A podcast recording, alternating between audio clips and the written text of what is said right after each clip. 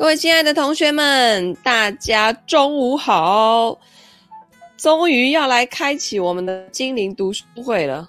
那我们今天呢，有很多新的同学加入我们精灵读书会嘛？那其实精灵读书会是在去年的时候呢，因为老师本身呢非常的爱买书，但是同学大家都会遇到一种情况，就是书买了之后，常常就是摆在那边都没有时间看。但是其实没有时间呢，都是借口啦，哈。就是你如果把一件事情的重要性顺序排在很前面的话，原则上不会没有时间，对吧？所以呢，我就在去年就大概在几月我也忘了啦，大概也是差不多夏天这个时候吧，就是每天呢读一个小时的书哦，然后总之我就是这样子就这样读，然后读读读读到某一句，我可能觉得诶他讲的很有趣，或者我突然间联想到什么的时候，我就会稍微跟大家聊一下。所以呢，今天因为。我发现呢，就我过去读的那些啊，很多同学在二刷、三刷在复习，然后就一直敲碗说，因为最近疫情实在是太闷了。然后实际上呢，我自己。跟小孩子在家啊，他们也有他们的网课，行程一堆哦。就算在家依然很忙，所以呢，我就是看完他们暑假的整个 schedule 之后呢，就发现只有中午十二点这个阶段是最好的时段。那还好，因为本人呢就不是一个什么早起者，我每天呢大概就是八点左右起床哦。所谓的早起者，在我心目中就大概那种五六点的那一种哦。那可是本人就是因为。晚睡晚起，因为我每天不管几点睡觉，就是要睡满六小时，身体就会自动醒来。我如果是半夜两点睡，它自动加六就会八点。我就算十二点睡，它也是加六，它六点就会起来。所以呢，再怎么早啊，我的就就是这几年的习惯已经变成这样，因为可能就不需要出门打卡，不需要赶公车，不需要搭捷运什么的，所以我就是处于 每天睡到自然醒的状态，然后。送小孩上学也都是传轮老师的事情。那最近呢，小孩也不用送了哈，直接都在家上学。所以呢，就是八点起床，然后我刚刚十点上完我的线上瑜伽 live 瑜伽课之后，然后现在十二点，因为我早餐很晚吃，所以现在也不用急着煮午餐。我们家的午餐呢，大概都是两点多在吃的哈，所以。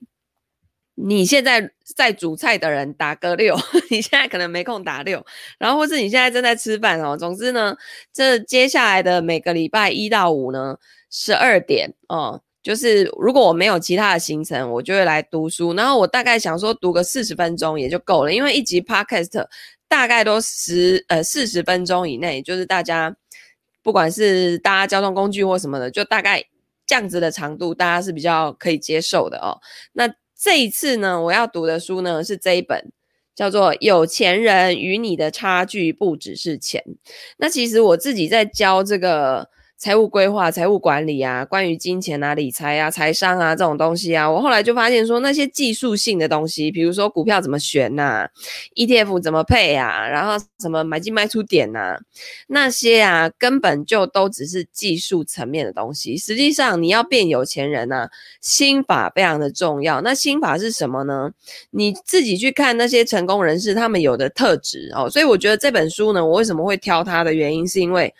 这个作者呢，我们来讲一下他的背景。我来念一下哈，因为本人就是完全没有看书，没有准备，然后我看到什么我就跟你们聊什么这样子。那当然，呃，这本书它很厚，所以我不会打算说每一篇都要念，我会念我有兴趣的。那你们如果有兴趣，自己也可以去买这本书哦，去买来看。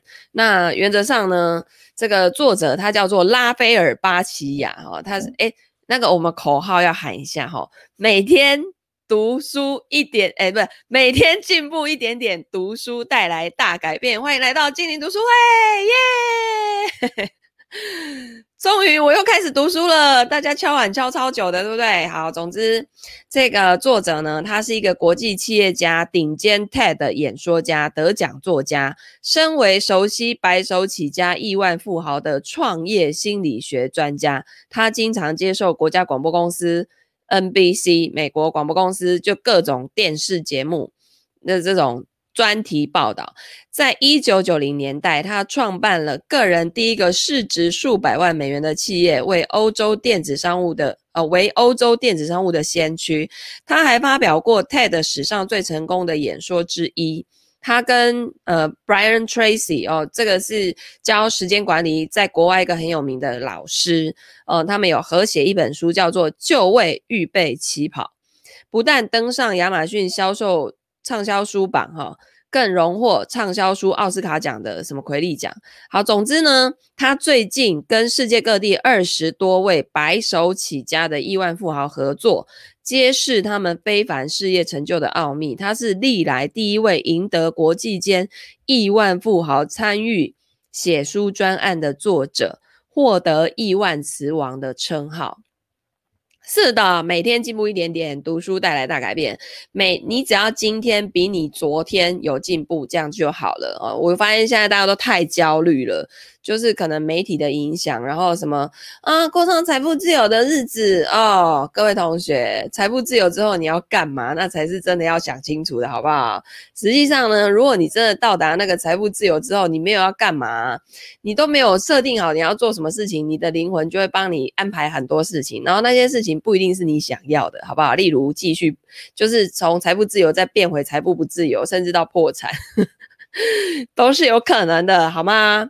好，那这亿万富豪呢，有哪些人？我就大概讲一下他们是哪一国人，然后是做什么的。好了，第一个就是这个穆哈德·阿利塔德，他是什么？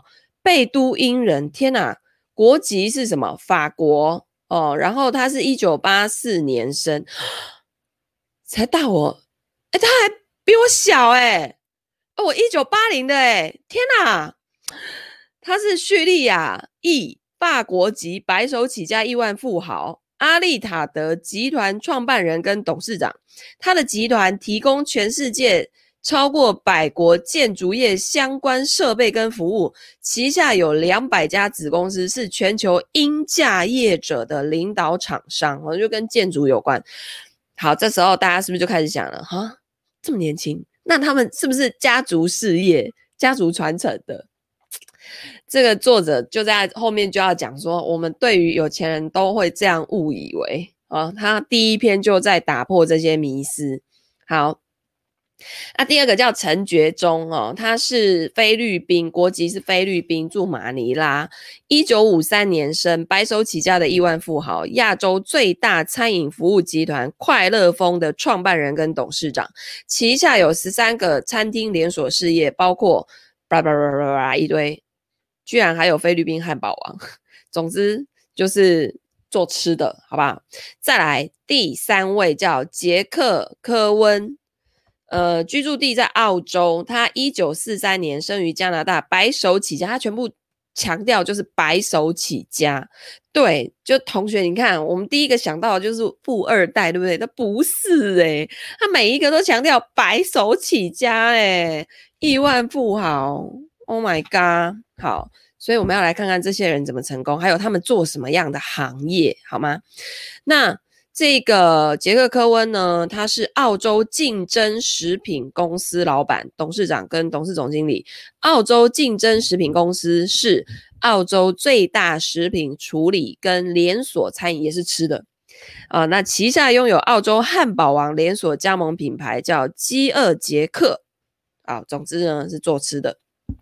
第四位，蔡东青，国籍中国，住在广州，一九六九年生于中国，白手起家的亿万富豪，奥飞娱乐创办人及董事长。该集团是中国最强大的创新娱乐事业之一，搞娱乐的哈，也是中国唯一在动画业界拥有完整产业链的公司。它的事业涵盖动画制作、品牌授权、媒体运营。那个产品设计还有周边玩具，那大概就是呃娱乐影视那一类的。OK，好，所以就人类八大需求嘛，什么吃啊，然后什么诶诶吃住，就是衣食住行哦，基本的，然后两性关系这种的哦，都都是都是。那第五位叫提姆德雷伯。哦，他是什么风险大师？好，这个国籍是美国哦，然后呢，一九五八年生的传奇创业投资家，曾经荣登富比士杂志评选的最佳创投人名单，公认是矽谷人脉最丰沛的创投家哦。创投这个就是真的蛮厉害的，创投也是我们 Alan 老师未来很想要，呃，不是很想，一定要做的一个事业体之一哦。他创办了德丰杰投资公司。叭叭叭叭叭，反正就是各界普遍认为他是病毒式行销的发明者哦。身为 Hotmail、Skype、特斯拉、太阳城公司跟百度的创始投资人，哇哦，他对这些企业的成功贡献卓著。他也是 SpaceX，就是那个那个谁，Tesla 那个老板叫什么去了？每次都忘记他的名字，马斯克是不是？还是马克思 创办的哈？然后特斯拉，哎、不对，什么 In Indiegogo，然后哎，反正就是一大堆公司哦，等逾千家公司的主要投资人呢。哇塞，他这个创投真的太厉害了。然后德雷伯亦热衷比特币，而且直言不讳。好，第六位啊。你们就知道了，这些这二十几个人都这么厉害，然后这个作者他可以采访到这二十几个人，所以这个作者是不是也很厉害？对不对？第六位叫谢尔盖加利茨基，总之是个俄罗斯人，一九六七年生，白手起家的亿万富豪，俄国最大食品零售企业。这个字不会念，创办人以及执行长旗下拥有一万七千家便利商店、药妆店、超级市场跟大卖场，员工大概有二十九万人。OK，所以是做零售销售的。好，接着第七位就是彼得·哈格里夫斯，是个英国人，一九四六年生，所以大概的年纪都在。哦，六七十差不多哈。好，只有刚刚那个第一个很年轻，对不对？好，白手起家的亿万富豪，呃，台湾人是不是？我我等下念过去，我看一下哈。亚洲人有啦，台湾人好像没印象。好，英国金融服务业领袖，他可能是唯一一位没有借贷。也不靠并购而成功打造出伦敦金融时报一百指数成分股百大公司之一的企业家，他创办的哈格里夫斯兰斯顿公司管理的资产高达一千两百亿美元，相当于中型国家一年的预算金额。在二零一四哦，所以他是金融服务业，OK，所以跟我的行业过去的行业是有点关系的，所以他是那种。资产管理公司，嗯，这个其实也是一个很赚钱的行业，好吗？再来第八，法兰克哈森弗拉茨，居住呃国籍是加拿大哦，一九三五年生于匈牙利啊。说到匈牙利，我本来去年的四月要去的。结果疫情就不能去了。白手起家的亿万富豪，反正第二句都是这个。利纳利纳玛公司创办人及董事长，专业领域是汽车动力总成系统跟风力发动机制造。嗯，这是制造业的哦，这跟这个交通有关系，还有这个风力发电，嗯，蛮厉害的。这就本人完全。不懂的领域啦，再来第九，纳文简恩，哈，居住地美国，一九五九年生的印度裔富豪，资讯空间英特利斯材质，月球特快车蓝点。什么什么维奥美等公司创办人，起点大学副董事长，X 奖基金会受托人，他的首家企业资讯空间提供行动网络内容与工具，使他呢跻身亿万富豪之列。好，总之呢，这感觉是跟做网络有关系的。OK，好，再来第十位叫金半珠。嗯，是个南韩人，韩国人，一九六六年生，白手起家的亿万富豪，韩南韩科斯达克证券交易所最大的上市公司之一，卡卡卡奥是不是不会念？创办人及董事长。那他的营运的行动即时通讯服务，呃，什么 Kakao Talk，虏获九成五的南韩手机使用者。是不是像那个南韩的中华电信的概念啊？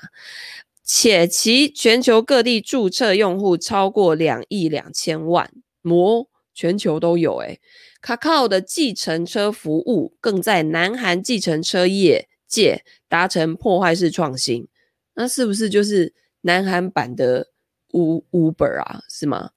哦，在第一年，这个我倒是没有研究，你们有兴趣可以去研究一下。好，总之呢，也是一个蛮厉害的人。好，在第十一位。纳瑞亚纳穆尔蒂是个印度人，一九四六年生，白手起家的亿万富豪，印度首家纳斯达克上市公司印孚瑟斯共同创办人跟执行长。该公司呢叫是全球软体业的巨擘之一，旗下有二十万名员工，且造就出七位亿万富豪跟逾四千名百万富翁。哇，所以是做什么软体的？对，这这这这年头，网络也是一个，嗯，算是金矿之一吧，哦，但是也很多坑啊，那第十二位呢，叫胡斯努欧兹耶金，居住地土耳其，一九四四年生，白手起家的亿万富豪，土耳其第三富裕人士。啊，说到这个哈，我上次在我的 email 里面不是写到有一个那个，就是有一个英国国宝级的演员，然后他每年都会去一个地方拍纪录片。嗯，我贴的那一集就是西伯利亚那个铁路嘛，从北京然后一路搭火车直接到那个诶俄罗斯的首都 叫什么去了？突然间想不起来。然后呢？那个他有另外一集叫做丝路，他就是从那个意大利那边出发，他走的是以前从中国，然后一路运那个丝绸，然后到欧洲那边去的整个路，所以中间就有经过土耳其，然后他就就有去土耳其那个算是啊，对了，莫斯科啊，好好笑啊，这是什么金鱼脑记忆？好，总之呢，就是就是他他经过那个土耳其，然后也是拜访了当地的一些首富，哇。总之，现在不能出国，就多去看看那一种，你就会觉得哦，你在那些地方，而且中就是中亚地区是我们比较少去接触的。然后我觉得那个丝路丝路的那一集真的也很棒哦，非常棒。你会觉得哇，原来地球上还有这样的国家，还有这样的环境，还有这样的人，然后现在全人类共同在面对同一件事情，是不是很有趣？对不对？嗯，OK。哎，同学，那个，对啊，你们的回复我这边都看不到名字，讨厌呢。好，那就只有看到 Facebook user，可能跟这个软体有关系啊。但是，但是那个谁啊，那个 Angie 啊，跟那个谁前面 Daphne，我都有看得到名字，他们可能有去点那个吧。OK，好，然后再来第十三位利瑞欧帕里索托，他是个巴西人，一九五三年生的白手起家亿万富豪，巴西股市最大手笔的投资人，他是 Video 啦，嗯。的创办人、总裁跟主要股东，最初从事录音跟录影带、磁碟片、镭射唱片、数位多功能影音光碟、蓝光光碟制造，目前已经转身转型为石化业者，是巴西主要的塑化原料厂商。嗯，啊，这不就是台湾版的类似王永庆的概念吗？但是他早期是做那个。唱片、录影带，现在那些东西都没有。我们家一堆 CD 啦，然后现在没东西可以播放哦，所以那些 CD 我也不知道该怎么办呢？到底是要丢还是要留啊？哦，再来十四，迪利普桑格维啊，居住地印度，怎么印度人这么多啊？一九五五年生，白手起家的亿万富豪，印大印度最大制药业者即亚洲十大最有价值企业太阳药业。做制药的，嗯，Hello，同学好。然后呢，你们就是你们现在都在吃饭吗？边吃饭边听我念，是不是？好，然后，嗯，他是当前全球制药业界的首富，二零一零年荣获安永世界企业家大奖，二零一四年荣获富比士杂志选为年度最佳企业。好，反正就是个制药的，跟可能生物。哦，他第一桶金是制造精神科药物，哇哦，OK，诶，他这边都有写他们怎么赚到第一桶金的，诶，好，所以你们有兴趣都可以去看看，其实跟他们本业都有关系，OK，好，然后再来，哦，看到一个类似好叫做第十五位沈财福。财就是财富的财，福气的福，哈、居住地新加坡，好。一九五八年生，白手起家的亿万富豪，亚洲首屈一指的健康生活产品品牌奥盛国际创办人、董事长及执行长，在全球二十一个国家设有逾四百个畅货中心。他也是特威茶叶公司、布鲁克史东、瑞来还有建安喜的老板。诶，建安喜的那个、那个、那个。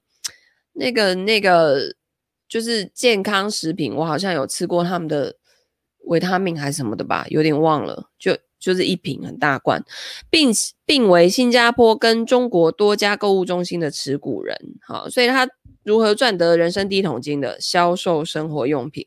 好，第十六位迈克尔索罗。居住地波兰，一九六二年生的白手起家亿万富豪，有五家公司在波兰股市华沙证券交易所上市，是波兰史上第一人。索罗的事业广及建筑业、房地产开发、零售业、制造业这些领域呢，都曾创办跟转卖公司，所以他第一桶金是从事建筑业得来的。CD 可以回收哦。你能回收也卖不了多少钱吧？我觉得那有一些 CD 我还蛮想收藏，只是现在真的没有工具可以播放它，好可惜哦。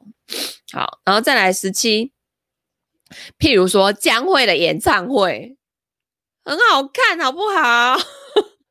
然后现在没有那个蓝光 DVD 的机器可以播了，我以前都用那个呃那个什么那个什么什么 Xbox。后来那个也坏掉丢掉了。好，十七，佩特史托达伦，呃，住挪威的，一九六二年生，白手起家的亿万富豪，被昵称为饭店业之王。好，在北欧精品酒店集团旗下有近两百家连锁饭店。他的草莓集团经营的事业广及房地产、金融、饭店、艺术、出版跟公关。OK，所以他第一桶金呢是。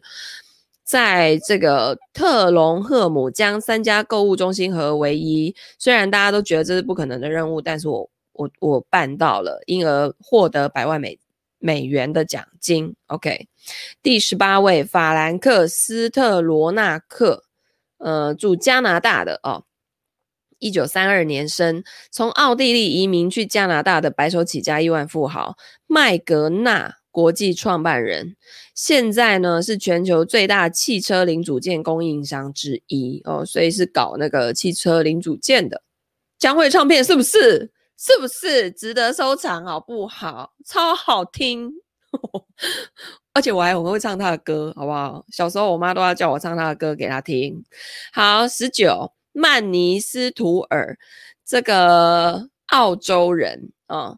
一九四八年生，白手起家的亿万富豪，国际玩具制造商麋鹿玩具公司董事长，公认是最富创新精神且成长最快的业者之一。其购物宝贝系列小玩具接连两年获得美国玩具工业协会评选为年度最佳女孩玩具，销售成绩超越芭比娃娃、彩虹小马。家里有这个小朋友的小孩。就知道了哈，搞不好都有买到他们家的玩具，对不对？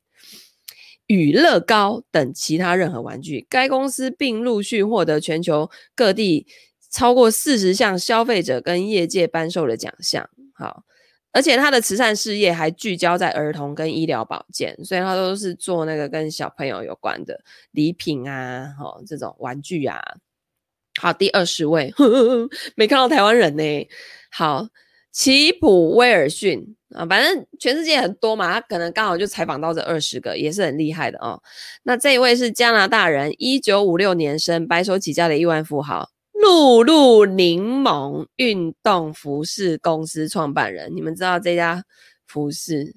就是都是身材要很精瘦的人才有办法穿的，好不好？然后呢，这家上市公司的高科技运动服销售成绩居全球之冠，且其利润仅次于珠宝业者跟苹果公司。威尔逊也创立了专攻冲浪、滑板运动跟单板滑雪运动服饰。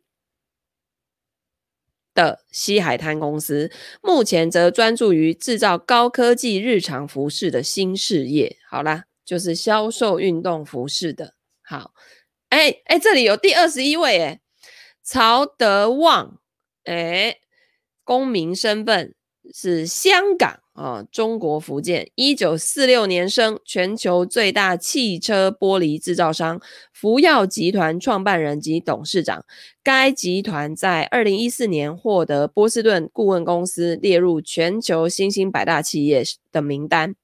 好，总之呢，啊天哪，连小学教育都没完成呢，但是自学有成，不但成为亿万富豪，也荣获二零零九年。安永世界企业家大奖，是目前唯一获此殊荣的中国商人。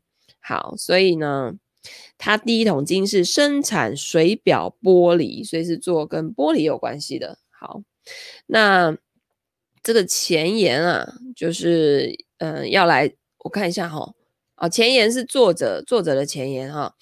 他说：“卓越的卓越的企业家安德鲁·卡内基确信，必然存有一种任何人都能够遵循、万无一失的成功法则。”一九零八年，拿破仑希尔被指派去采访当年这位世界首富的时候，并未多加想象这次访谈将有什么样的后续发展。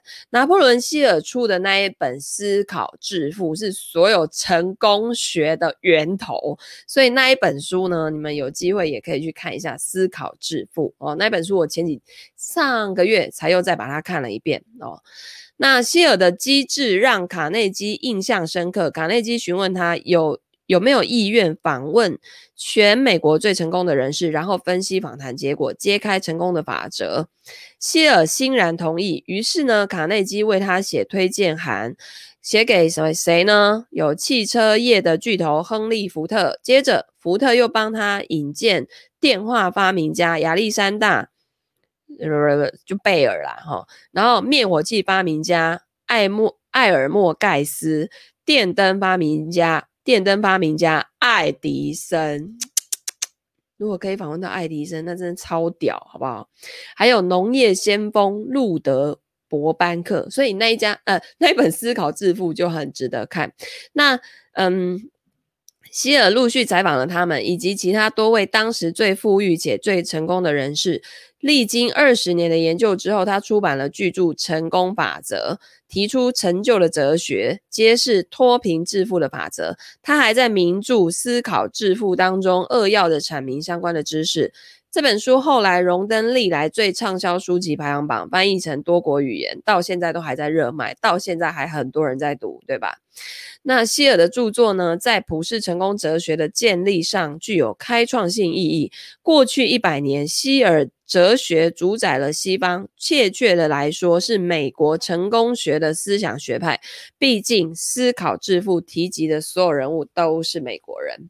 啊，所以一切是怎么开始的呢？作者就说了，他说五年前哦，我出席了一场成功学的研讨会，数千名与会者相互击掌，并且起劲的高喊说：“你有百万富翁的精神。”我跟你讲，以前我去上课啊，然后如果那个老师啊叫我什么拍拍你隔壁人的脑袋，说这是有钱人的脑袋，我就觉得是在哈喽有病吗？是不是很多那种直销的会场也会，我是有钱人，就是。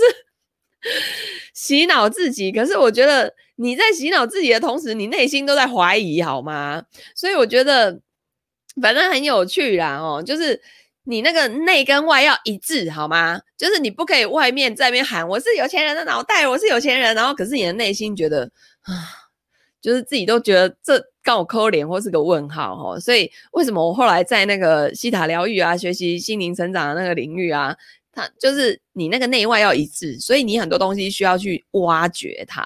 就是你为什么会有这样子的信念？你是最源头是从哪里开始的？那个那个要去，对对对，你 反正就很好笑就对了。哈，总之呢，他说我参加词汇呢是。受一些谈论成功的书籍启发，那一些书讲的全部都是百万富翁的想法。可是会场里我却觉得有点尴尬，因为感觉有点不对劲，也就没有跟其他人一起欢呼。就是我是不是属于那种，对，作者跟我一样，就是属于那种一群人在那边喊，然后我会觉得 啊。就是不知道哪里不对劲，很尴尬，然后不会想要跟着喊的那一种人，你们会不会哦？然后现场不寻常的气氛让我无法融入其中，我会觉得就是台上讲师是把大家当白痴吗？还是大家只是在配合演出，还是这真的是白痴？怎么会这样？对不对？哈、哦，然后我突然发觉。当然啦，我本来就拥有百万富翁的精神。回顾一九九零年代，我是欧洲电子商务先锋，打造了德语市场第一个功能齐全的线上自行车贩售店。我创设过价值数百万美元的公司，我本身就是百万富翁。但是这不足挂齿，我并不觉得自己是非常成功的企业家。有些人好像没有我那么卖力，事业呢却发展得更快速、更庞大。此外，我的事业像是绵延不绝的逆境求生作战，在商界成为百万富翁只能算是平庸的表现。因此呢，我宁愿拥有亿万富豪的精神。也许这也许是每位企业家的心愿，但在这场大家为人生第一桶金拼命努力的会议上，我显然学不到亿万富豪的精神。我因此幻灭而离开会场，并且决心找出学习与亿万富豪精神的途径。你曾疑问为什么怎么努力都达不到人生目标吗？有些人一生中创成功创立多个庞大组织，而且缔造的价总价值是寻常人难以向其望背，他们到底怎么办到的？有没有什么秘诀？他们是比较幸运吗？还是环境造就了他们吗？还是他们所受的教育使然？他们获得傲人成就的关键到底在哪里？有什么信仰体系吗？他们是怎么造就当前的地位的？我们要如何踏上相同的成功旅程呢？这些具影响力、创造了庞大财富的人，拥有什么样的心态跟成功法则？是什么驱策他们迈向成功的？他们不凡。不同凡响的动机源自于何处呢？他们坚持不懈达成目标的动力从何而来？白手起家的亿万富豪有什么样的人格特质？何以能远远超越一般企业家，并且在商界获得极致的成就呢？嗯，以上这些问题，我想大家都很想要知道吧。那你手上这本书呢，是笔者五年的心血结晶。在写作的过程中，我曾经数度环游世界各国，找寻前述问题的答案。这使得希尔百年前提出的观念再度恢复生机。无论如何，借由采访当今最成功的商业人士。白手起家的亿万富豪，我将希尔的研究再往前推进了一大步。跟希尔的著作相比，本书的取向是全球性的。我不只跟美国商业巨擘进行访谈，也采访了世界各地代表不同的民族文化、宗教信仰的亿万富豪，还有来自各种业界、社会背景跟年龄层的人物。当前的社会早已全球化，亚洲现在的富裕人口已经大幅超越欧洲跟北美。世界各地文化不一样，宗教心态也各自发展出了独到的致富之道。书中自食其力吧唧的亿万富豪各有千秋，各有他们的卓越领域、独一无二的个人兴趣跟嗜好。尽管呢存在这些差异，他们仍然有特定的共同特性跟为人的原则，帮助他们成功。将他们推向人生巅峰，而这是他们脱颖而出之道。这些原则并不是与生俱来，而是可以透过学习、锻炼跟内化来形成的。我称这些原则叫做亿万美元的秘密。效法过往大多数作者分析亿万富豪的公共形象，或是爬书地方第三方资料获取结论是一回事，像我这样子直接面对面访问超级成功人士，讨论他们的成功法则、动机跟思考方式，那又是截然不同的事情了啊！所以呢，这个。第一手资料能让我们由衷且深入的了解杰出人士是如何思考，让我们了解他们真正的想法跟情感，从新颖的角度洞察他们如何理解商业跟世界。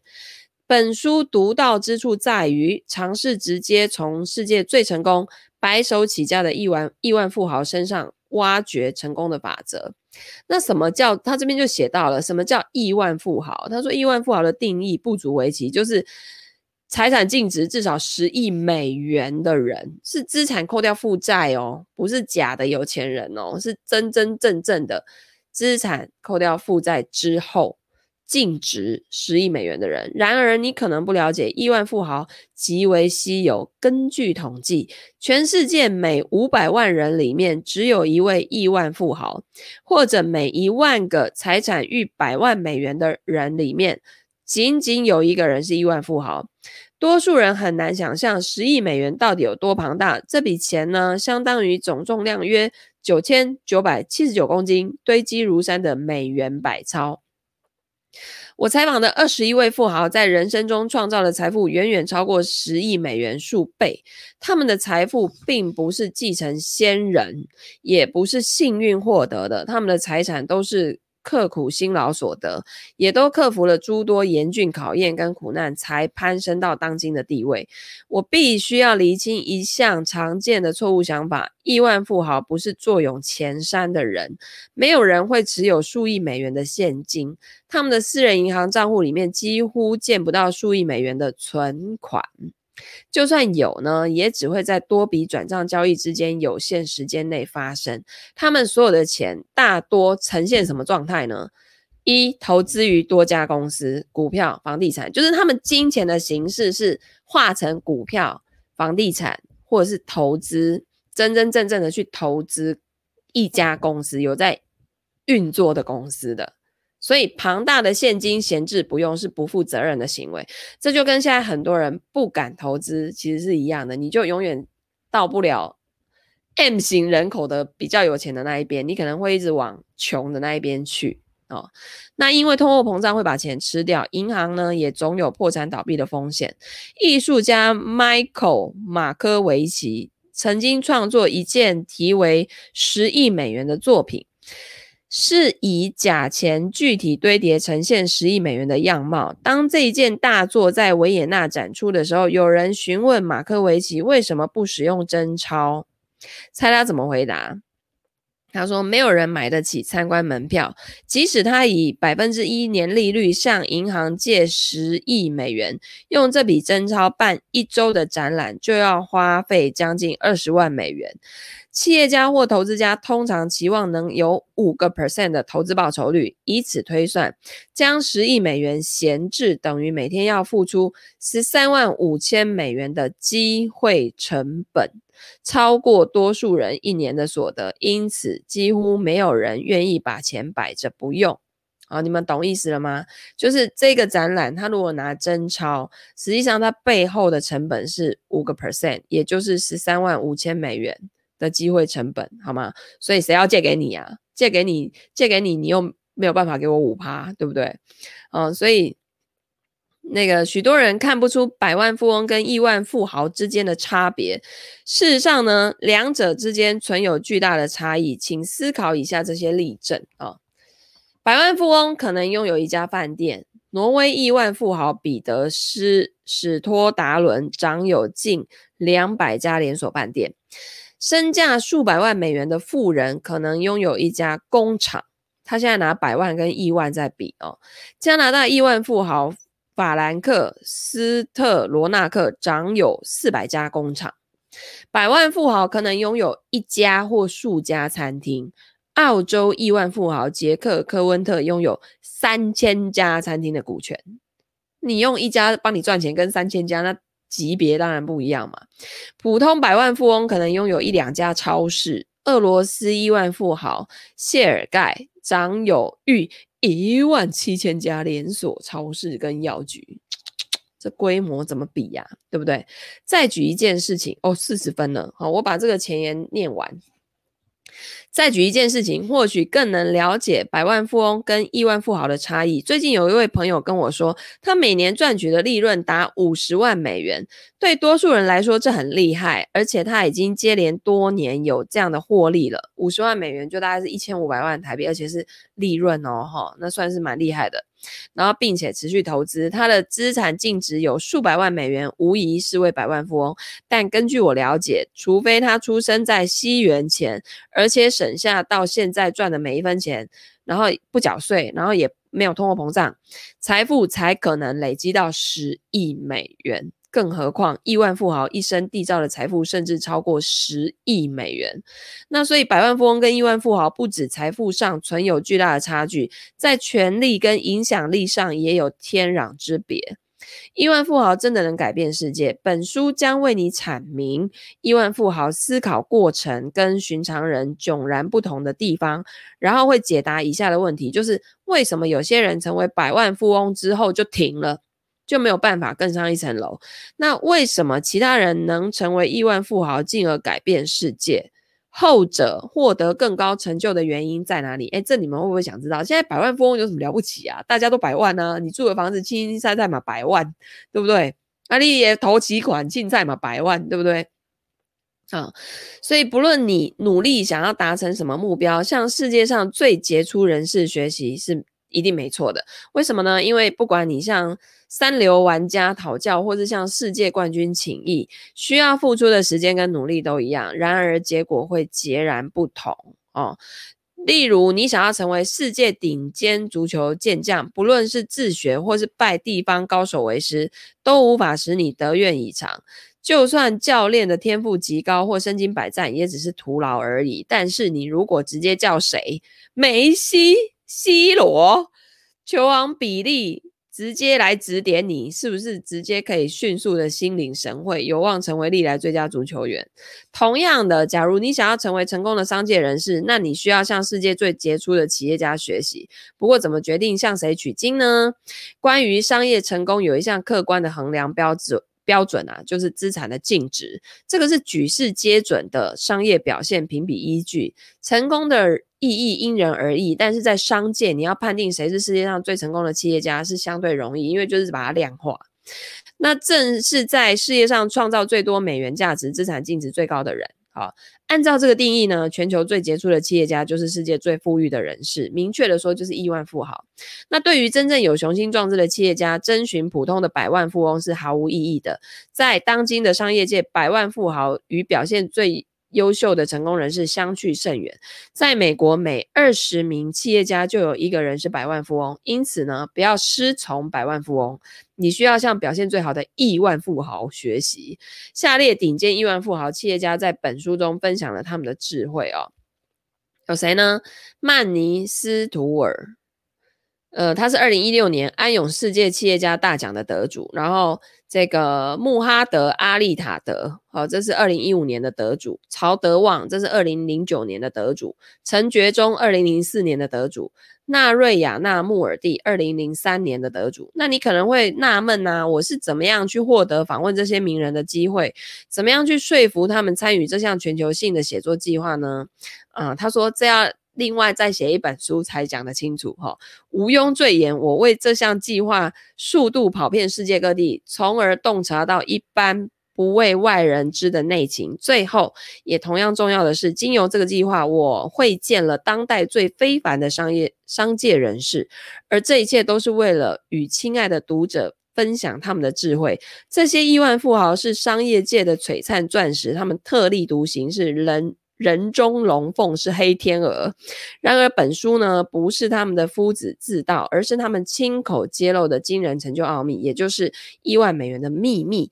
这本书提供你一套路径图，使你可以着手展开旅程，为自己的人生跟事业创造相似的成果。让我们启程吧！好，然后呢，他这本书呢就有二十章哦。然后我来念一下每一章哈，第一章是坚毅的内在心法，第二第二章独立自主才能飞黄腾达，第三章高瞻远高瞻远瞩才能大展宏图，第四章打造成功之船，第五章拜金者的陷阱，第六章商业大师六项必备技能，第七章六大致富习惯。哎呦，第一个习惯是早起，怎么办？我没有。好，好，好，从从这几天这几个月开始调整。第八章扩展视野，然后第九章别随波逐流，要引领风潮。第十章不入虎穴，焉得虎子。第十一章越挫越勇。第十二章奋斗不不懈。第十三章不随波逐流。十四凭借热情压倒群雄。对啦，我是对我事业真的很有热情。第十五章讲求效率哦，这个也很重要。第十六章用钱要精打细算，来看看有钱人都怎么花钱的啊。十七章精益求精，十八章有为有守，十九章知恩图报啊，这很重要，感恩很重要哈。二十章代价不菲，好，我就来挑个几章哈，我们就这个看看这礼拜能不能把这本看完。好啦，总之呢，明天中午继续哈，继续努力，我待会一点还要继续开会，然后呢。就明天见啦，然后你们就那个准时中午十二点打开精灵读书会，然后今天直播的地方还有那个，嗯、金钱整理营第一期，还有我们的投资行动营也是第一期哈，然后我的这个 ETF 投资初阶营要开了，七月五号要开啊，这是很。小白的课程哦，因为有很多同学说，老师你的课啊，真的就是很进阶，然后有没有那种就是很初阶、很入门的这样子？我们要学投资，认识 ETF 这个工具会比较容易一点哈，所以我就在这个七月五号准备要开一个入门课哈，很很很简单的，然后这个你会很很有成就感，然后也会学到东西的。OK，好的，明天见，拜拜。